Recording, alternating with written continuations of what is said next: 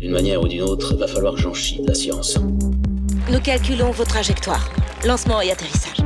L'hydrogénation catalytique, elle est protique ou aprotique La diffraction sur le pourtour est caractéristique d'un pont d'Einstein-Rosen. Un quoi?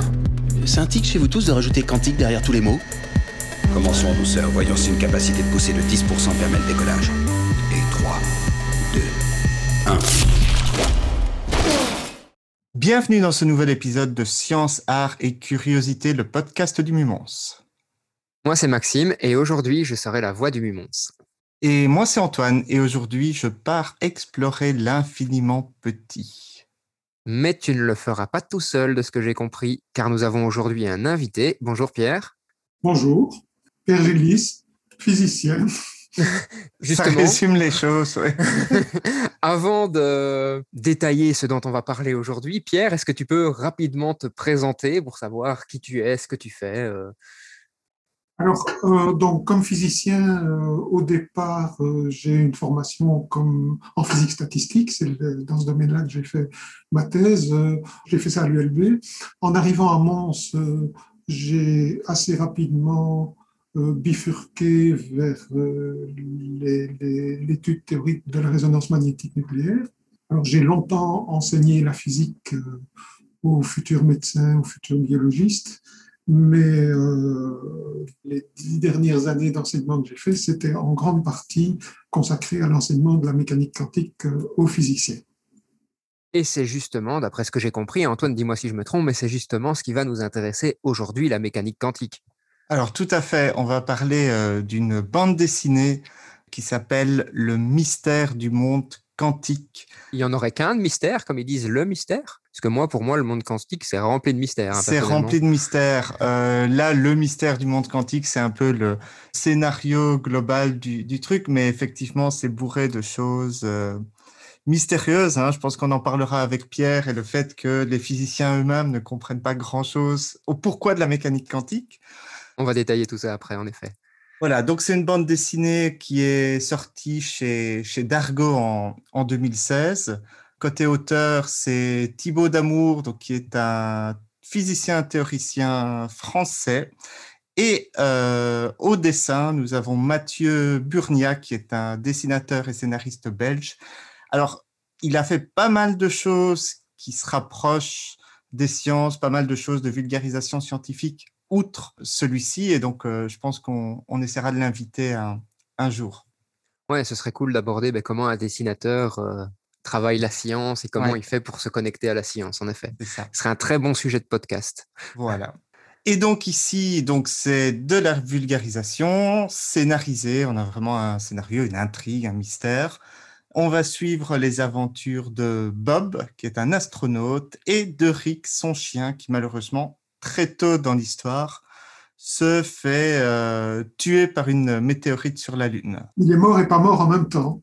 Ah oui, mais tu spoil On va en parler, on va en parler. Ça sent le chat de Schrödinger. Ouais, on spoil un peu la fin, mais bon, c'est pas grave. Euh, bon, bah, l'histoire est, est un peu dingue, ça part dans tous les sens, on est dans un univers euh, complètement barré. Bob va, va explorer un petit peu euh, toute l'histoire de la mécanique quantique. Et euh, bah, côté scénario, euh, barré, ça tient la route, ça colle assez bien au, au côté un peu fou de, de la mécanique quantique. C'est barré, mais c'est. Enfin, je veux dire, barré peut être pris négativement. Est-ce que c'est un barré négatif ou est-ce que c'est un barré positif? C'est-à-dire que l'ambiance est bonne, c'est un peu fou, mais comme tu le dis, ça correspond bien au, au sujet traité. C'est ça, ça correspond assez bien. Il va passer dans des vortex, se- retrouver dans des mondes avec des dimensions bizarres. Enfin, voilà, c'est. Bon, ben, on n'en dira pas plus sur l'histoire pour éviter de trop spoiler. Voilà. Mais par contre, j'imagine qu'on va parler, je vais dire, plutôt contenu. Et je pense que la première question qu'on va poser à Pierre, c'est peut-être la plus simple et la plus compliquée en même temps. Ça veut dire quoi quantique? Parce qu'on parle de mécanique quantique, mais qu'est-ce que signifie ce terme quantique exactement? Alors, euh, il y a en tout cas une réponse euh, terminologique qui est assez évidente. À l'époque de la fondation de la théorie, donc au début XXe siècle à peu près, on parlait des quantas. Le terme est un peu devenu désuet aujourd'hui, mais les quantas, c'est dans un certain sens la première appellation des photons, donc des grains de lumière. Et euh, c'est en effet Einstein qui a le premier introduit cette notion en analysant euh, des propriétés inattendues de l'effet photoélectrique. Donc, il, il, s'est vraiment intéressé euh, à l'effet photoélectrique. Il y avait... peut nous rappeler ce que c'est l'effet photoélectrique? L'effet qui est à la base euh, de la réalisation des, des, des cellules qui mesurent l'intensité lumineuse. L'idée, c'est que quand un métal reçoit un rayonnement lumineux, il y a des électrons qui sont chassés, qui sont expulsés, qu'on recueille, ça provoque un courant électrique. Et a priori, l'idée qui était connue à l'époque, c'est que l'intensité du, courant électrique est plus ou moins proportionnelle, en tout cas elle augmente avec euh, l'intensité du rayonnement lumineux qui tombe sur le métal. Donc c'est une manière de mesurer, en pratique euh, aujourd'hui, de mesurer euh, l'importance du rayonnement lumineux. Ça a beaucoup d'importance, évidemment, beaucoup d'applications en photographie, en cinéma, etc.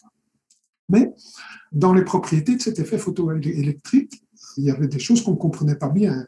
Je ne crois pas que je vais maintenant entrer dans le détail, mais Einstein les a expliquées de manière simple en imaginant que au moment où il, où il commence son travail, la lumière est présentée comme un rayonnement électromagnétique, comme une onde, simplement comme une onde. Et donc, a priori, on est en plein dans le monde du continu dans ce domaine. C'est-à-dire, il y a un rayonnement qui tombe sur le métal et ce rayonnement peut être plus ou moins intense et euh, il y a juste une gradation d'intensité. Et certaines des propriétés, on n'arrivait pas bien à les expliquer sur cette base-là. Einstein imagine à ce moment-là un modèle somme toute très très simple, dans lequel les interactions entre les électrons du métal et la lumière se produisent exactement comme des collisions entre particules. Donc un peu comme on pourrait analyser des collisions entre deux boules de billard. Et donc, en disant simplement, il y a une collision entre les électrons qui étaient connus et d'autre part quelque chose qui relève de la lumière et qui n'était pas du tout connu à l'époque, mais qu'il plaque dans son raisonnement, en traitant donc la lumière comme composée de grains, alors il arrive, le calcul qui suit est somme toute assez simple par rapport à ce qu'Einstein a fait après, il a fait des trucs beaucoup plus compliqués, il arrive à son résultat simplement en postulant que l'énergie initiale donc, du grain de lumière et de l'électron est conservée dans la collision. Il suffit d'exprimer la conservation de l'énergie pour avoir euh, son petit modèle. Mais ça, ça s'est basé sur une idée simple, qui est, enfin sur une idée forte mais nouvelle, qui est la lumière, c'est pas un continuum.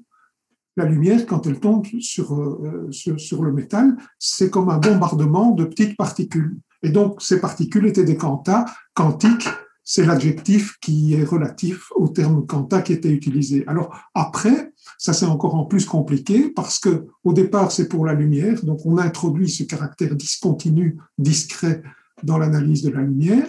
Ensuite, on s'est rendu compte que du côté de la matière euh, habituelle, enfin de la matière matérielle, et en particulier des modèles atomiques, il fallait aussi imaginer une quantification des niveaux d'énergie possibles, ce qui était aussi tout à fait nouveau. Donc les deux volets se sont développés en parallèle et le terme quantification, quantique, etc., a été retenu parce qu'il s'imposait des deux côtés. Et donc ça veut dire donc que l'énergie, elle aussi, est quantifiée. Oui. En tout cas, enfin, elle est, elle est quantifiée dans la mesure où on parle de l'énergie, par exemple, des électrons dans, un atome, ou, enfin, ou de la plupart des particules. Euh, évidemment, en soi, le concept de l'énergie ne l'est pas. Hein. Mais donc ça, c'est peut-être une caractéristique de la mécanique quantique aussi, qui peut-être on en parlera plus tard, hein, mais qui est importante, c'est que pour l'instant, en tout cas, ça ne s'applique pas de façon uniforme à notre monde. C'est-à-dire que je ne peux pas essayer de comprendre mon monde macroscopique avec la physique quantique, ou je peux. Moi, j'aurais tendance à dire que je ne peux pas. Ce sont surtout des extrapolations philosophiques qui sont faites dans ce domaine-là. Mais la réponse, donc pourquoi je dis que je ne peux pas? Parce qu'essentiellement, la distance entre les échelons sur l'échelle d'énergie dont je parlais à propos des, modèles atomiques est tellement fine et tellement petite que euh, à notre échelle, ça apparaît comme un continuum.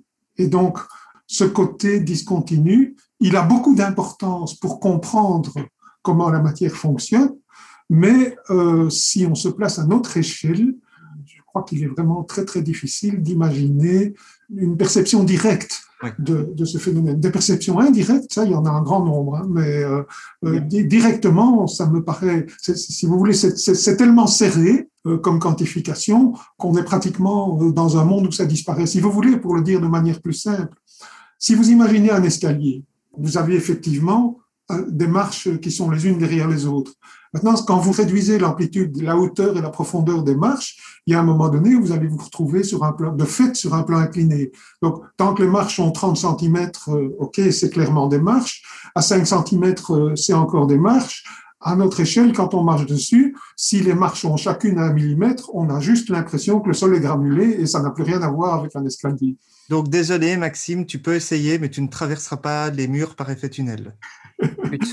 Moi, je voulais voyager dans le temps comme dans Avenger. la mécanique quantique ne nous fait pas beaucoup progresser dans ce domaine-là. Parfait. Ben, c'est aussi une façon de parler d'Avenger, très très brièvement en tout cas. Je vais en profiter du coup que tu en parles, comme ça je fais un lien entre les deux choses. Monsieur Sam, donc de la chaîne YouTube Monsieur Sam, point d'interrogation, qui est un YouTuber euh, de vulgarisation scientifique et d'esprit critique belge, a justement analysé euh, cette scène un petit peu entre Ant-Man et Iron Man, c'est surtout eux deux, où ils discutent de la possibilité de passer dans le monde quantique pour voyager dans le temps, etc.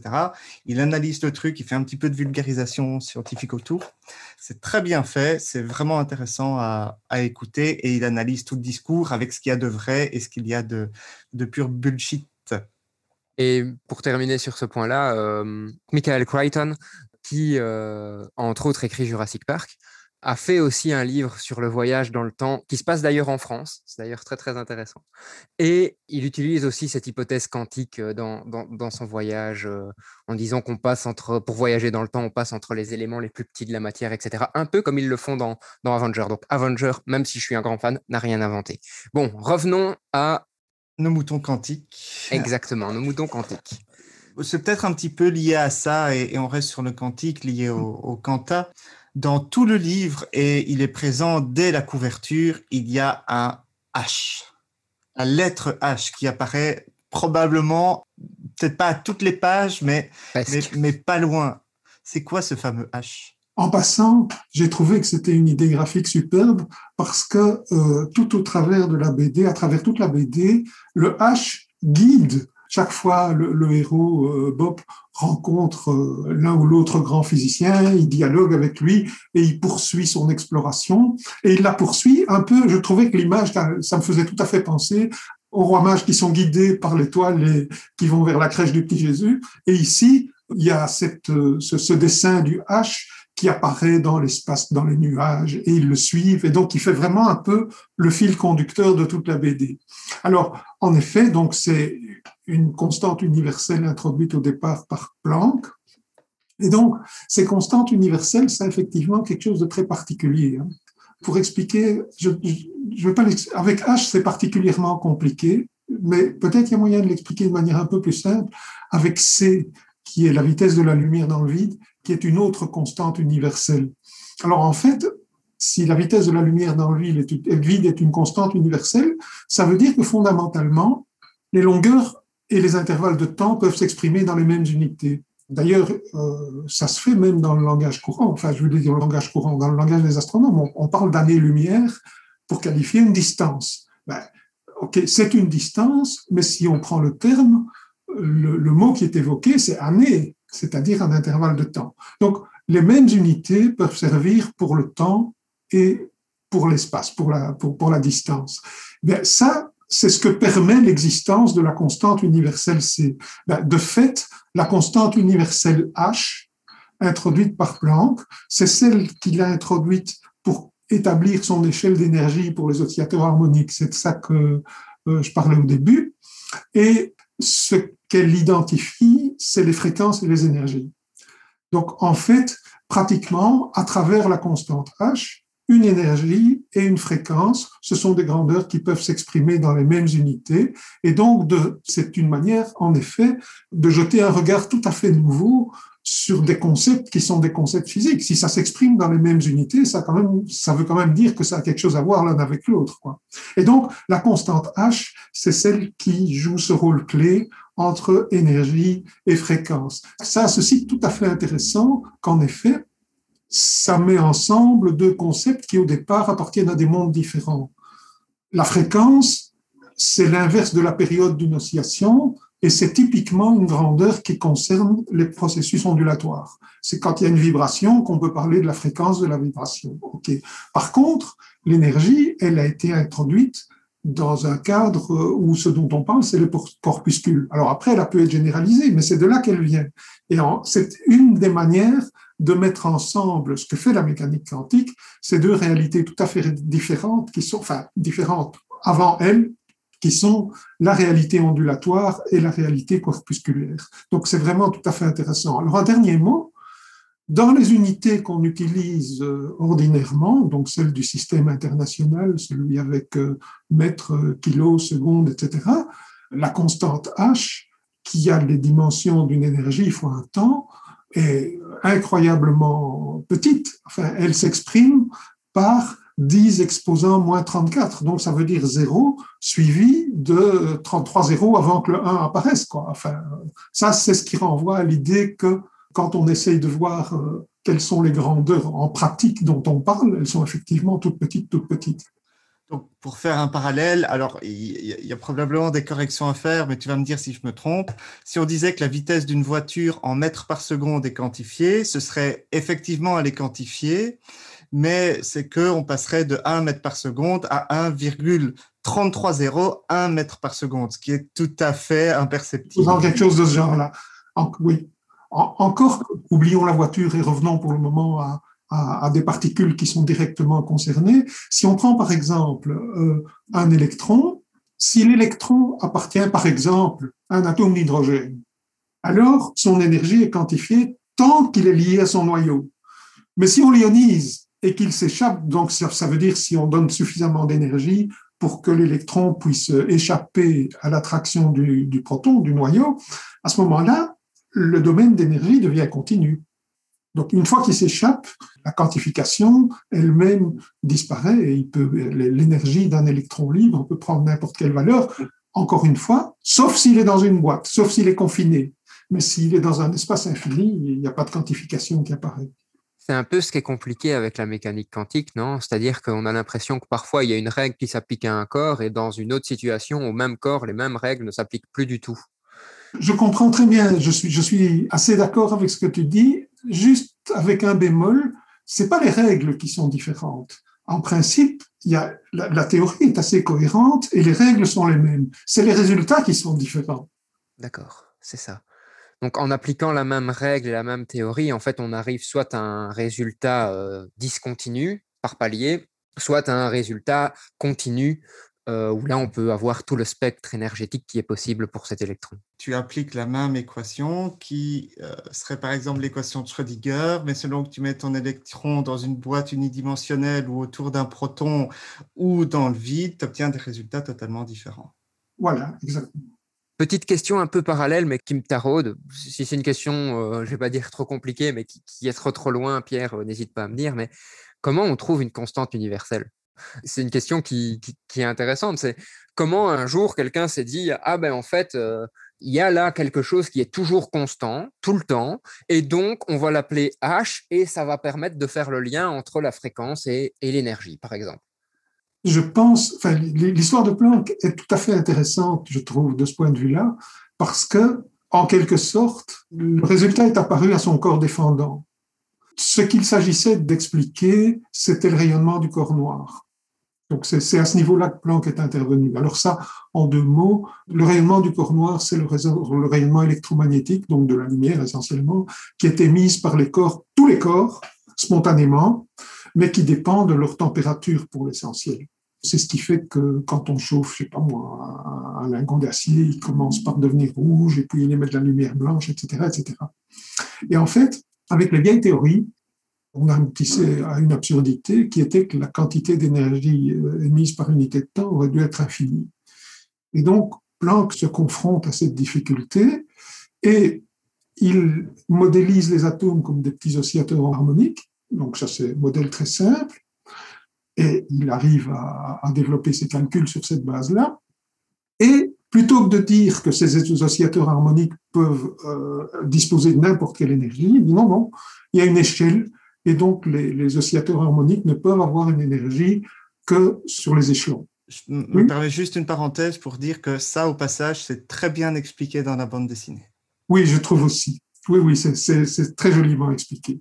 Et donc, un point particulier qui est que euh, l'intervalle entre les échelons, donc le pas de l'échelle si on veut, il est proportionnel à la fréquence de l'oscillateur. Donc, quand on prend un oscillateur harmonique, il peut osciller plus ou moins fort, il a toujours la même fréquence. Et donc, l'énergie qu'on peut leur donner est proportionnelle à, cette fréquence. Donc là, on voit déjà effectivement apparaître le lien entre énergie d'un côté et fréquence de l'autre côté, fréquence étant celle de l'oscillateur. L'un est proportionnel à l'autre. Et donc au départ, Planck écrit cette loi de proportionnalité en mettant un coefficient de proportionnalité qui s'appelle H. Bon, voilà. Donc, au départ, il s'appelle H. Mais il ne croit pas du tout à la profondeur de l'idée. Ça lui apparaît comme une espèce d'hérésie. Et son idée, c'est de dire, je fais tout le calcul avec mon échelle, et à la fin, je vais dire H tend vers zéro. Donc, je vais prendre H et je vais le faire tendre vers zéro de manière à supprimer l'échelle et à en refaire un continuum. Alors, il fait ce calcul et quand il arrive au bout, donc l'explication tient la route, mais quand il fait tendre h vers 0, il retombe sur l'explication précédente, c'est-à-dire qu'il retombe sur la catastrophe ultraviolette, celle qui faisait que on disait que l'énergie de, ce système devait être infinie. Et donc, il peut pas aller jusqu'à zéro. Alors, en plus, la valeur de la constante de proportionnalité en question, elle a été ajustée par rapport aux données expérimentales recueillies sur le rayonnement du corps noir. Donc, il s'est dit, je ne peux pas la faire tendre vers zéro, et si je veux vraiment reproduire les courbes de rayonnement euh, qui viennent du corps noir, qui était en fait euh, expérimentalement un four euh, dans lequel on avait fait un petit trou et c'était la, la, lumière qui sortait par le petit trou. Si on veut reproduire les données expérimentales, il faut donner à H une valeur tout à fait précise, très très très petite, mais pas zéro.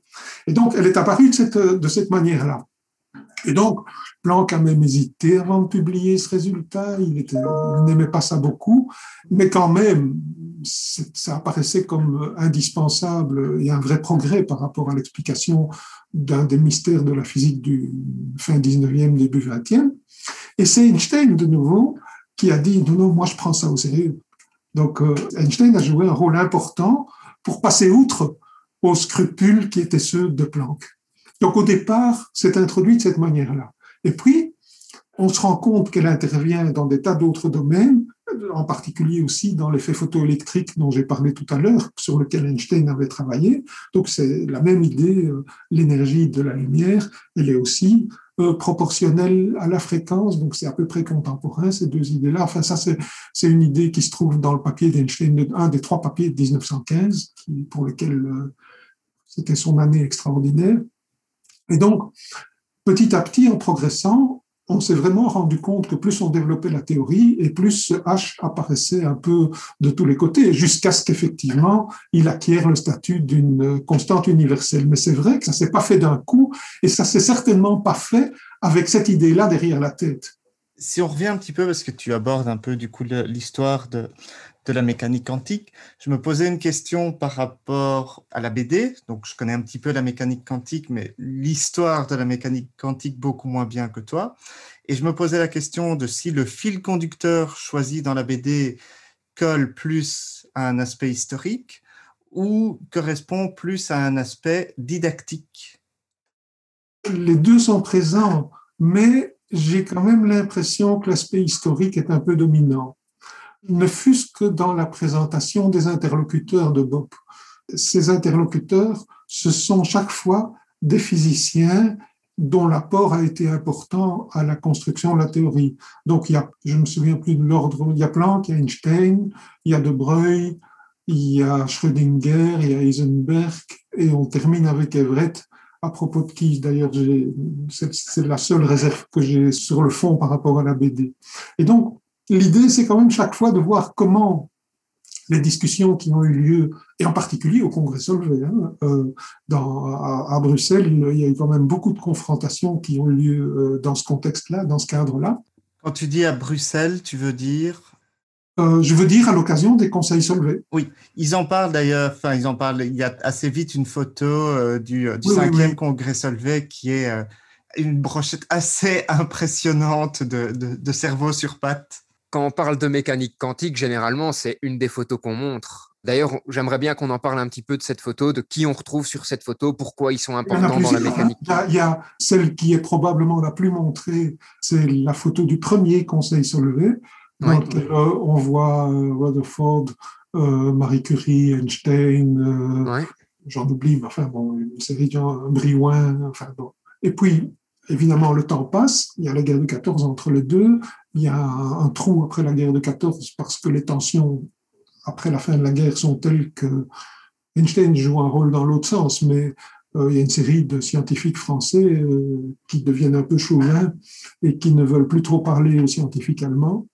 Mais enfin, ça reprend quand même assez vite après la guerre de 14. Et puis le, deuxième temps fort, enfin le deuxième, en tout cas un temps très fort, c'est 1927 avec euh, la célèbre euh, polémique, ou controverse plutôt, entre euh, Einstein et Bohr à propos de l'interprétation. Donc ça, c'est beaucoup passé à Bruxelles dans ce contexte-là. Donc la succession des conseils solvés étant un peu une manière de voir faire chaque fois l'état de la discussion, l'état des acquis, qu'est-ce qu'on conteste, qu'est-ce qu'on discute, etc. Enfin, donc c'est tout à fait intéressant.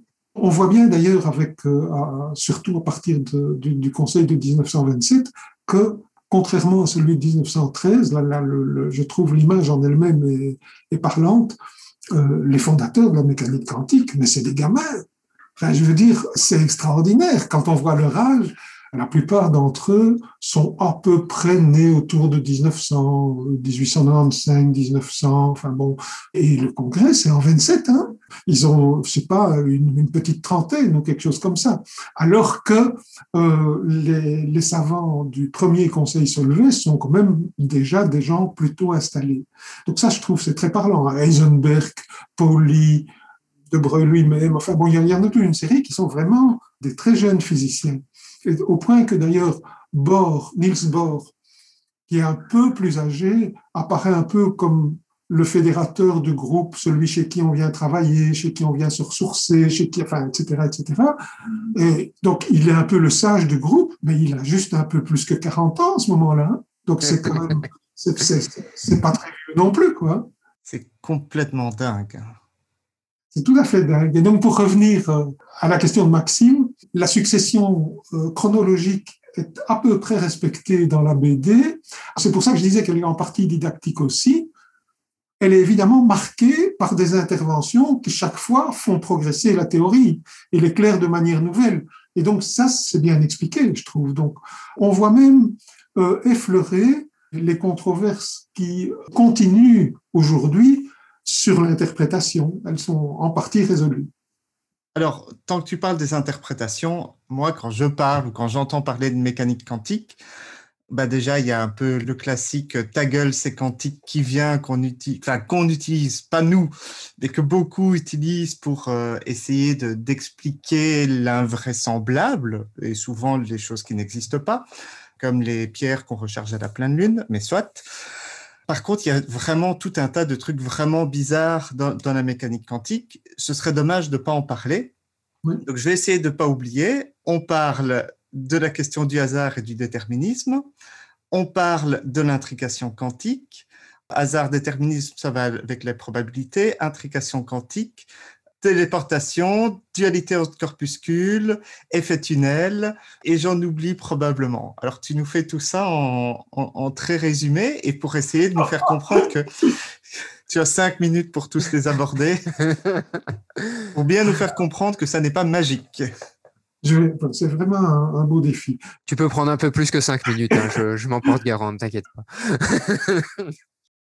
je pense que vraiment, dans les présentations et les discussions autour de la mécanique quantique, on a souvent une certaine tendance à faire le contraire de ce que tu me suggères ici, c'est-à-dire à accentuer le côté farfelu, inattendu, etc., etc.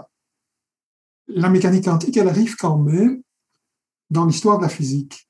Et en particulier, on attribue, je trouve trop souvent, à la mécanique quantique des, caractéristiques qui viennent de la théorie des milieux continus. Donc la théorie des milieux continus, c'est la théorie des processus ondulatoires et, qui, s'est développée euh, euh, dans tout le 19e siècle. Donc dans lesquels essentiellement on analyse les vibrations d'un milieu et ça permet en effet de comprendre par exemple des actions à distance. Alors évidemment, moyennant l'existence d'un milieu. Donc typiquement, euh, une image qui me paraît claire, c'est si vous avez un pêcheur qui est au bord d'un canal et il y a son bouchon qui est sur la surface de l'eau. S'il y a une péniche qui vient dans le canal, qui passe dans le canal, elle envoie des vaguelettes et le bouchon se met à osciller. Ben, c'est évidemment une action à distance. La péniche n'a jamais touché le bouchon, mais l'eau qui est entre les deux transmet la vibration jusqu'au bouchon. Donc, tout ça sont des choses qui existent. C'est toutes les théories liées à l'éther, entre autres. Euh, oui, mais justement, au départ, elle se développe pas pour l'éther, elle se développe pour la propagation du son, par exemple, dans un gaz ou dans un liquide. Enfin, ça c'est pas. Le milieu est un milieu qui fait pas en lui-même grand mystère. Enfin, je veux dire, on le postule entre les deux, et il y a une vibration qui se propage. Et en parallèle à ça, il y a effectivement tout le développement de la physique des corpuscules. En fait, ce que la mécanique quantique fait, c'est complètement mélanger les deux, en disant quand on parle de vibration dans un milieu, ben, en fait, elle est quantifiée, donc elle vient par paquet. Ça, c'est ce qu'on disait tout à l'heure à propos de la lumière. Et d'un autre côté, les corpuscules, quand on s'intéresse à l'endroit où ils se trouvent, c'est quand même beaucoup plus simple de décrire la réponse qu'on peut avoir en termes de position si on pense à une onde que si on pense à une, une petite bille, même microscopique. Pour le dire simplement, si on se dit j'envoie une onde sur un système dans lequel il y a deux fentes, ben, ça fait problème à personne de comprendre que l'onde passe par les deux trous. vous envoyez une vague, il y, a une barrière, la barrière est percée de deux fentes, ben, la vague, elle passe euh, en même temps par les deux trous. Et donc, toutes ces idées-là sont des idées qui se retrouvent dans la mécanique quantique. La grosse difficulté, et je trouve ce qui fait vraiment son mystère, donc là on est en, en plein au cœur de la discussion, c'est la mise ensemble des deux. Et en disant, euh, oui, oui, c'est une vague, mais quand même, les vagues sont quantifiées, c'est-à-dire on peut numéroter les vagues, ce que dans une surface qui est agitée, on peut évidemment pas faire. Quand une surface est agitée, on peut pas numéroter. Donc, il y a cette mise ensemble de l'aspect ondulatoire et de l'aspect corpusculaire qui, elle, est complètement typique de la mécanique quantique. C'est ce mélange des genres qui met tout le monde tout à fait mal à l'aise, y compris les physiciens, d'où les nombreuses, les nombreuses remarques de physiciens qui disent on comprend rien à la mécanique quantique. Ça ne veut pas dire qu'on ne sait pas la pratiquer. Hein. En fait, ils sont extrêmement virtuoses pour aller au fond des applications de la mécanique quantique, en tirer des prédictions, etc., etc. C'est pas ça qui fait problème. Enfin, je veux dire, c'est éventuellement difficile, mais les techniques sont de plus en plus euh, précises, au point, etc., etc. C'est en termes d'interprétation et de, je dirais, d'intuition, d'image du monde que cela nous donne que les choses deviennent vraiment compliquées. Donc, cher auditeur, si ça t'intéresse, c'est euh, ce qu'on appelle les marcheurs. À ma connaissance, c'est une expérience de Yves Coudet, Couder, je ne sais pas comment ça, se prononce. Et c'est un peu une, euh, une analogie macroscopique de la mécanique quantique. Donc, c'est avec une goutte qui, euh, qui rebondit sur, un, sur une surface en, silicone, je pense, qui de fait crée une onde. Et en fait, la goutte va se déplacer avec l'onde et ça a des comportements très proches de la mécanique quantique, mais avec des objets euh, macroscopiques. Et c'est assez drôle à voir, en fait. Là, c'est pas des expériences, mais dans l'histoire de la littérature, il y a euh, deux ou trois bouquins, dont un en particulier, qui est un bouquin écrit par Gamow, qui est les aventures de M. Thompson, je crois, c'est ça le titre, dans lequel il imagine ce que serait le monde si H, la constante de Planck, était beaucoup plus grande qu'elle n'est en réalité. Et donc, c'est effectivement une manière d'imaginer tous les effets quantiques tout à fait inattendus et surprenants, mais à, une, à l'échelle de notre monde entier. Le bouquin est remarquablement fait. Mais c'est un bouquin qui doit dater, je pense, des années 30. Il est vraiment amusant. Une question quand même qui est importante pour moi, c'est, comme tu l'as dit, voilà, il y a beaucoup de choses qui se passent euh, en 1915, en 1927. Donc, typiquement, on est dans, dans une science qui date du début du XXe siècle, mais on n'a pas l'impression que ça a évolué depuis. Donc, est-ce que la mécanique quantique évolue encore aujourd'hui? Est-ce qu'on fait je veux dire, est-ce qu'il y a des discussions comme il y a eu en 1927 où des gens ne sont pas d'accord et on ressort avec un consensus qui dit, ben voilà, euh, on a démontré ça euh, X années plus tard? Et est-ce que cette mécanique quantique, au final, a des applications dans notre vie de tous les jours? Parce que jusqu'ici, on a dit, c'est pas quelque chose qu'on peut appliquer ou qui a des impacts sur notre vie macroscopique, entre guillemets. Donc, est-ce qu'il y a des applications de cette mécanique quantique dans notre vie de tous les jours et qu'on utilise sans peut-être en avoir conscience? Je m'étais dit qu'il y avait deux questions dans ta question. Il y a deux questions. Il y a deux questions dans ma question.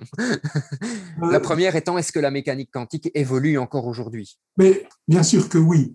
C'est-à-dire que euh, ce dont on parle ici, c'est essentiellement, je dirais, la théorie quantique de base.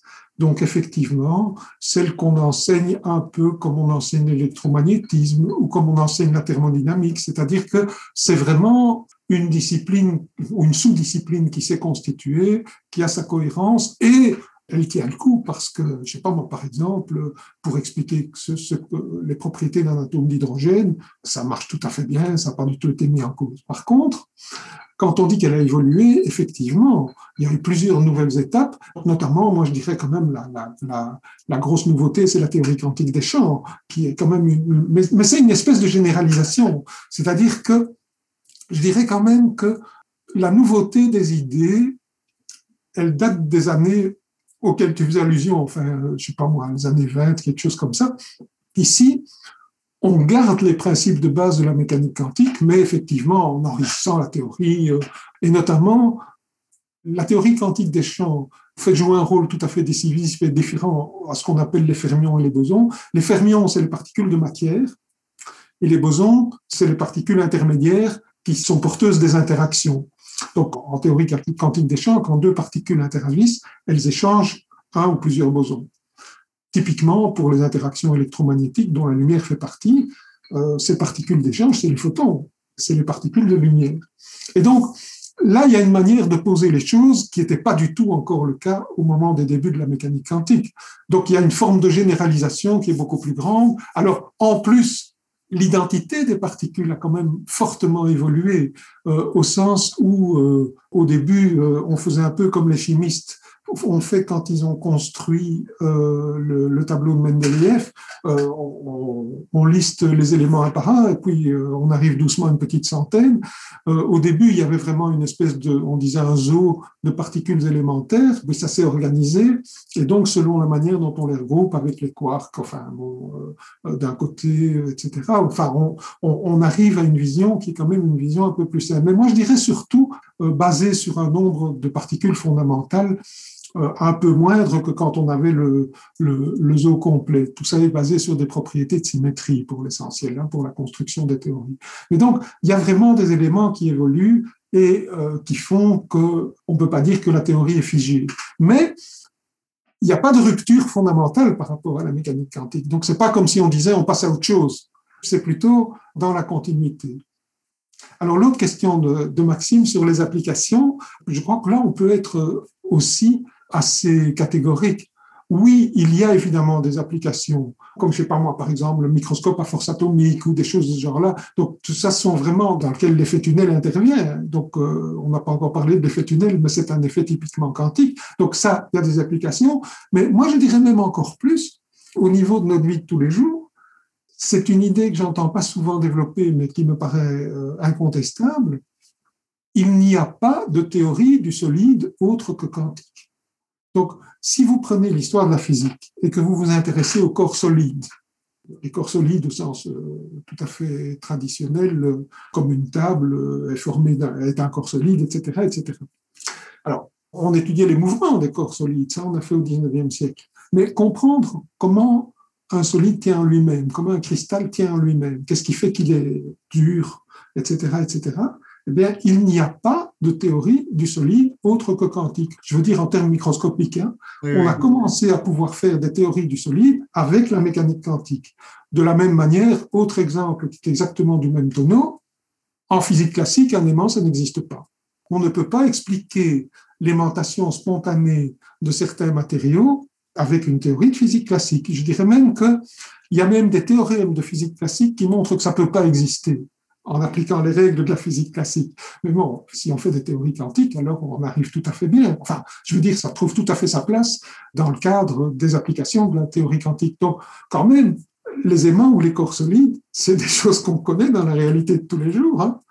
Alors, c'est pas des applications, mais je trouve ça quand même très fort de se dire que euh, il n'y a pas de théorie du solide qui soit non quantique, il n'y a pas de théorie de l'aimantation qui soit non quantique. Et sinon, il y a vraiment des applications. Hein. Si vous prenez le smartphone que vous avez en poche. J'ai parlé du microscope à force atomique parce que celui-là fait explicitement appel à l'effet tunnel, mais en effet. La mécanique quantique, en fait, concerne bah, tout le monde. Dès que vous touchez à l'informatique ou autre, il y a des gens qui ont travaillé là derrière et le quantique apparaît à un moment ou à un autre, ne serait-ce que pour développer les, les molécules ou autres qui servent pour les écrans, par exemple. Alors, si, pour revenir à la BD, Autant je suis vraiment admiratif, je trouve l'effort d'explicitation est à la fois amusant parce que c'est pas du tout ennuyeux à lire et euh, précis, euh, respectueux de l'histoire de, la mécanique quantique. J'ai quand même de sérieuses réserves sur la conclusion. En fait, dans l'histoire, dans la, succession des savants présentés, donc j'ai dit tout à l'heure, euh, euh, on commence avec Planck, euh, peut-être ou avec Einstein d'abord, enfin, bon, Planck, Einstein, Heisenberg, De Broglie. Je trouve qu'on aurait pu mettre Dirac aussi, mais enfin bon, peu importe, ça c'est des choix de rédaction. Mais ça se termine sur Everett. Qui est Everett? Alors, Everett est un physicien beaucoup plus moderne, qui a commencé à se faire connaître, euh, je dirais, dans les années 70, quelque chose comme ça, et qui a apporté, moi je dirais essentiellement une interprétation, c'est plus une interprétation que vraiment un, apport décisif à la théorie. Je reviens sur mon histoire de quand on fait une mesure, il y a le collapse de la fonction d'onde. Autrement dit, donc, vous avez plusieurs résultats possibles et ça sur une probabilité. Alors, L'idée, effectivement, que cette distribution de probabilité joue sur l'évolution de la réalité dans laquelle on vit apparaît comme un peu difficile à avaler. Quoi. Enfin, Dieu joue au dé ou Dieu joue pas au dé, enfin, c'est ça l'idée. Et Everett a trouvé une solution, a proposé une solution qui est d'ailleurs très présente dans la BD, euh, assez originale, mais que je crois délirante, euh, qui est, en fait, à chaque fois qu'on fait une observation de ce genre-là, en réalité, le monde se démultiplie. Donc, vous avez quatre résultats possibles, mais simultanément, tous les autres résultats apparaissent dans des mondes différents. Donc, à chaque observation ou à chaque interaction de ce type-là, le monde se démultiplie et toutes les réalités possibles continuent leur propre chemin dans des mondes qui sont des mondes différents. Je dis, bon, euh, j'ai un peu de mal avec ça euh, par rapport à la vision du monde unique dans lequel on se trouve. Enfin, parfois on dit c'est les multivers, c'est pas vraiment l'idée des multivers. Hein. C'est, vraiment à chaque collapse de fonction d'onde, le monde se démultiplie. J'ai entendu, je sais plus de qui j'ai entendu ça. Je me demande si c'était pas d'Aurélien Barrault qu'il y aurait peut-être des expériences permettant de valider ou d'invalider justement cette euh, théorie du, euh, du multivers quantique ce qui est super intéressant avec cette théorie, elle n'est pas super intéressante d'un point de vue scientifique. Par contre, ici, on parle à la fois de science et de culture, et d'un point de vue œuvre culturelle, d'un point de vue science-fiction, ben, c'est super intéressant et c'est utilisé. Ah, je suis tout à fait d'accord. Pour revenir à la BD, je trouve quand même qu'il y a, de ce point de vue-là, une espèce de, de rupture dans la manière dont on considère les théories, parce que les précédentes sont chaque fois présentées comme des discussions qui donnent lieu à des interprétations et on voit bien qu'ils sont pas d'accord entre eux, alors que la conclusion, le dernier mot est laissé à Everett et c'est présenté comme si c'était le point final des interrogations. Il a donné la réponse. C'est à peu près comme ça que c'est présenté. Alors j'exagère peut-être un tout petit peu, mais euh, je veux dire, moi, il m'est arrivé de fréquenter un certain nombre de physiciens qui s'intéressent à ces questions. Bah, il n'y en a pas tellement qui sont convaincus par Everett. Hein. Donc, je veux dire, ça fait certainement pas consensus. Quoi. OK. Donc, à part la conclusion, j'entends que euh, l'ouvrage reste assez intéressant. Moi qui ne l'ai pas encore lu, bah, ça m'a donné envie de le parcourir pour un petit peu euh, en savoir plus sur le mystère de, cette mécanique quantique. Question un petit peu difficile parce que je sais qu'on en a discuté en off, mais à qui, Antoine et Pierre, vous conseillerez cette œuvre en fait? Pierre, je te laisse commencer. Peut-être qu'il y a différents niveaux de lecture possibles. D'abord, ce qui est une qualité incontestable. Donc je veux dire, on peut, par exemple, j'aime beaucoup le graphisme, euh, l'idée de la, constante H qui mène euh, la quête de Bob euh, d'un physicien à l'autre, c'est très joli. Alors il y a, des, à un moment donné, d'ailleurs, il s'enfonce dans des espèces de, de trous de l'espace-temps, on ne sait pas trop quoi, enfin, c'est une manière de lui permettre de passer d'un physicien à l'autre sans faire intervenir de Deus ex. Donc tout ça, tout ça est très joli. Et en même temps, en parallèle, il y a vraiment un véritable effort de vulgarisation. Alors, évidemment, si quelqu'un est intéressé par ce genre de questions, et en particulier donc si les efforts de vulgarisation par rapport à la mécanique quantique, je dirais que ça, c'est un, client potentiel pour la BD, évidemment. C'est typiquement quelqu'un qui trouvera son compte. J'ai un petit doute, quand on fait de la vulgarisation comme ça construite, en fait, les concepts qui sont accumulés les uns derrière les autres sont éventuellement des concepts relativement difficiles. Et je dis, chaque fois qu'on arrive à un niveau de compréhension, on est amené à se réinterroger sur ce qu'on avait compris précédemment, le remettre en question, etc., etc. Je pense que donc la construction, qui est une espèce de construction, euh, moi je dirais euh, en, pyramide, dans laquelle on s'élève de plus en plus, euh, c'est évident, je pense que entre la première apparition de Planck et l'introduction initiale des quantas et du monde quantique jusqu'à Everett à la fin, il y a vraiment pas mal de choses qui se passent entre les deux. Quand on accumule des éléments nouveaux pour le lecteur, il faut en tout cas alors lire très lentement. Ouais. La BD est assez dense. J'ai un petit doute quant au fait que chaque élément est assimilé de manière suffisante pour qu'il puisse aborder l'étape suivante sans problème. La partie bande dessinée fait 138 pages sachant que tu as tout le côté narratif, etc., et que ça reste de la bande dessinée, c'est pas du bouquin. Allez, je, je suis même pas sûr que tu pourrais, avec 138 pages de texte dense, expliquer correctement la mécanique quantique. Là, forcément, c'est de la BD, donc forcément, bah, tu survoles, c'est méga vulgarisé.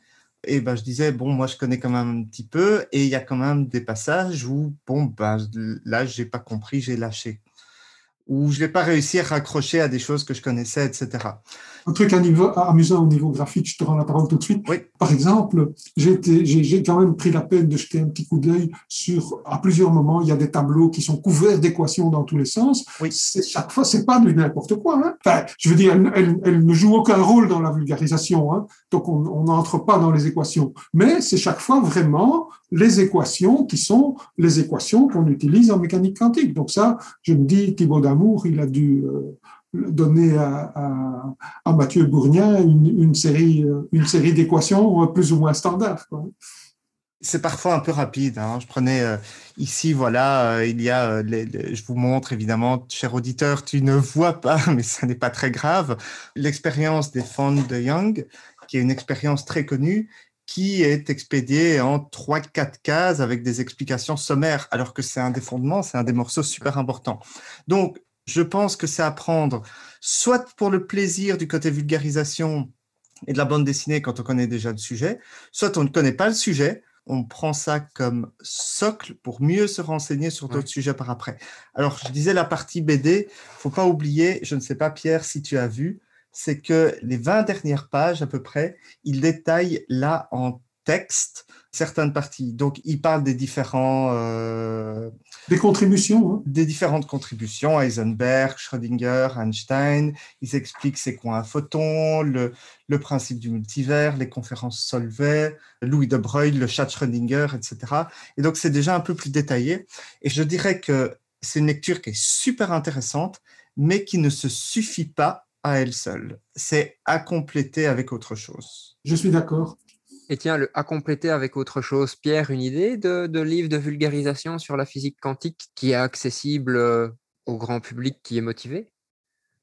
Pendant que Pierre réfléchit, euh, moi je dirais que ça a complété euh, plutôt avec des euh, vulgarisateurs YouTube. Oui, aussi, c'est une possibilité, tout à fait. Je pense en particulier à, à Science étonnante, David Louapre, qui est également physicien théoricien, qui fait ça super bien et qui arrive à rendre relativement clair des concepts compliqués de mécanique quantique. On peut aussi suggérer Julien Bobroff.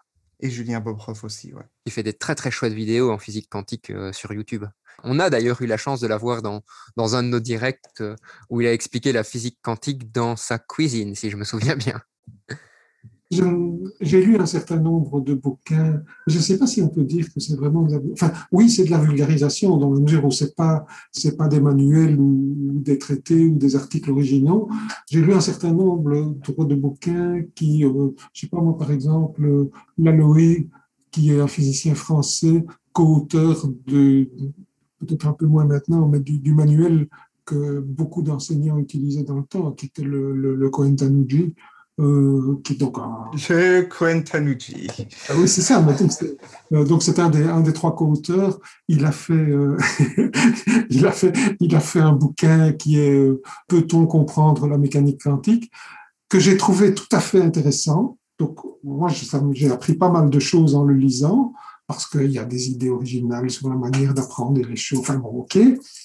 Mais je me suis quand même demandé qui d'autre que les physiciens pouvaient entrer? Enfin, si on n'a pas une certaine pratique de la mécanique quantique, je suis pas sûr qu'on l'apprécie autrement. Je, je, peux faire un parallèle avec une situation vécue qui m'avait attristé, disons-le comme ça. Quand j'ai lu Une brève histoire du temps de Stephen Hawking, quand j'ai fini, je me suis dit, je m'excuse avec tout le respect que je lui dois, je trouve que c'est franchement un mauvais bouquin. Alors pourquoi c'est un mauvais bouquin? Parce que. Euh, Mais attends, stop, Pierre. Non, je t'arrête. Si tu veux, on te bloque déjà pour un podcast sur une brève histoire du temps. Non, non, mais c'est juste un mot pour dire à propos de la vulgarisation. Dans ce qu'il aborde, il y a une partie que je connaissais comme physicien. Et donc, j'ai lu avec beaucoup de plaisir. Et puis, la fin du bouquin, je connaissais pas. Et j'ai rien compris. Donc, dès qu'il a abordé des sujets que je connaissais pas, j'étais paumé. Et j'ai un peu l'impression qu'avec beaucoup de bouquins de mécanique quantique, c'est la même chose. Quand je dis mauvais bouquin, c'est avec ce critère-là, quoi. Oui, oui, tout à fait. Même vu qu'on a eu Julien, euh, Julien Bobroff en conférence et qu'on connaît la qualité de la conférence qu'il a donnée, il a quand même écrit deux bouquins sur la physique quantique, donc euh, La quantique autrement, garantie sans équation et Mon grand mécano quantique. Et je pense qu'en les suggérant pour, euh, en tout cas comme autre piste, ça ne se suffira peut-être pas non plus euh, à lui-même, mais comme autre piste pour explorer la physique quantique, ça me paraît très très intéressant. D'ailleurs, ce serait peut-être cool de faire euh, une fois un de ces bouquins en podcast aussi. Hein. On, donne plein d'idées, donc ce serait bien de, de, le faire.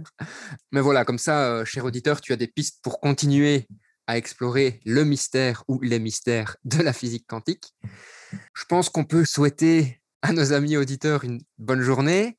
Antoine, une petite blagounette plutôt qu'une citation cette fois-ci? Euh, oh Non, on va quand même laisser la, citation à, Pierre, mais je veux bien la petite blagounette. Elle est dans le livre, bon, ça spoil un petit peu, mais bon. Donc un électron roule sur l'autoroute, il se fait contrôler par la police. L'agent lui dit euh, Monsieur, euh, savez-vous que vous rouliez à 150 km/h Et l'électron s'exclame Ah bah bravo, maintenant je suis perdu. C'était la petite blagounette quantique. Et Pierre, une petite citation? Alors, Antoine m'avait prévenu en disant euh, on termine d'ordinaire par une citation. Alors, j'ai un peu feuilleté toutes sortes de bouquins et je suis tombé sur 30, 40, 50 citations de physiciens qui expliquent, euh, euh, je sais pas moi, par exemple, Feynman, si vous, si vous croyez que vous avez compris la mécanique quantique, c'est que vous l'avez pas compris, des trucs de ce goût-là. Et donc, j'avais pas envie d'en reprendre une. Mais j'en ai trouvé une qui est pas vraiment une citation, mais qui est euh, mise en exergue euh, d'un des manuels euh, euh, de mécanique quantique et que je trouve tout à fait adopté, qui est Si non è vero, è ben trovato. Ça veut dire si c'est pas vrai, c'est bien trouvé. Et je trouve que par rapport à la mécanique quantique, c'est une manière superbe de conclure. C'est pas mal. Auditeurs, à très bientôt. Bonne journée. Au revoir à tous. Au revoir. Au revoir. Tu viens d'écouter un épisode du podcast du Mumons. Si cet épisode t'a plu, deviens notre ambassadeur et fais-le découvrir autour de toi. Si tu as des idées de sujets ou que tu souhaites enregistrer un épisode avec nous, surtout n'hésite pas à nous contacter. Rendez-vous sur mumons.be ou sur la page Facebook du Mumons.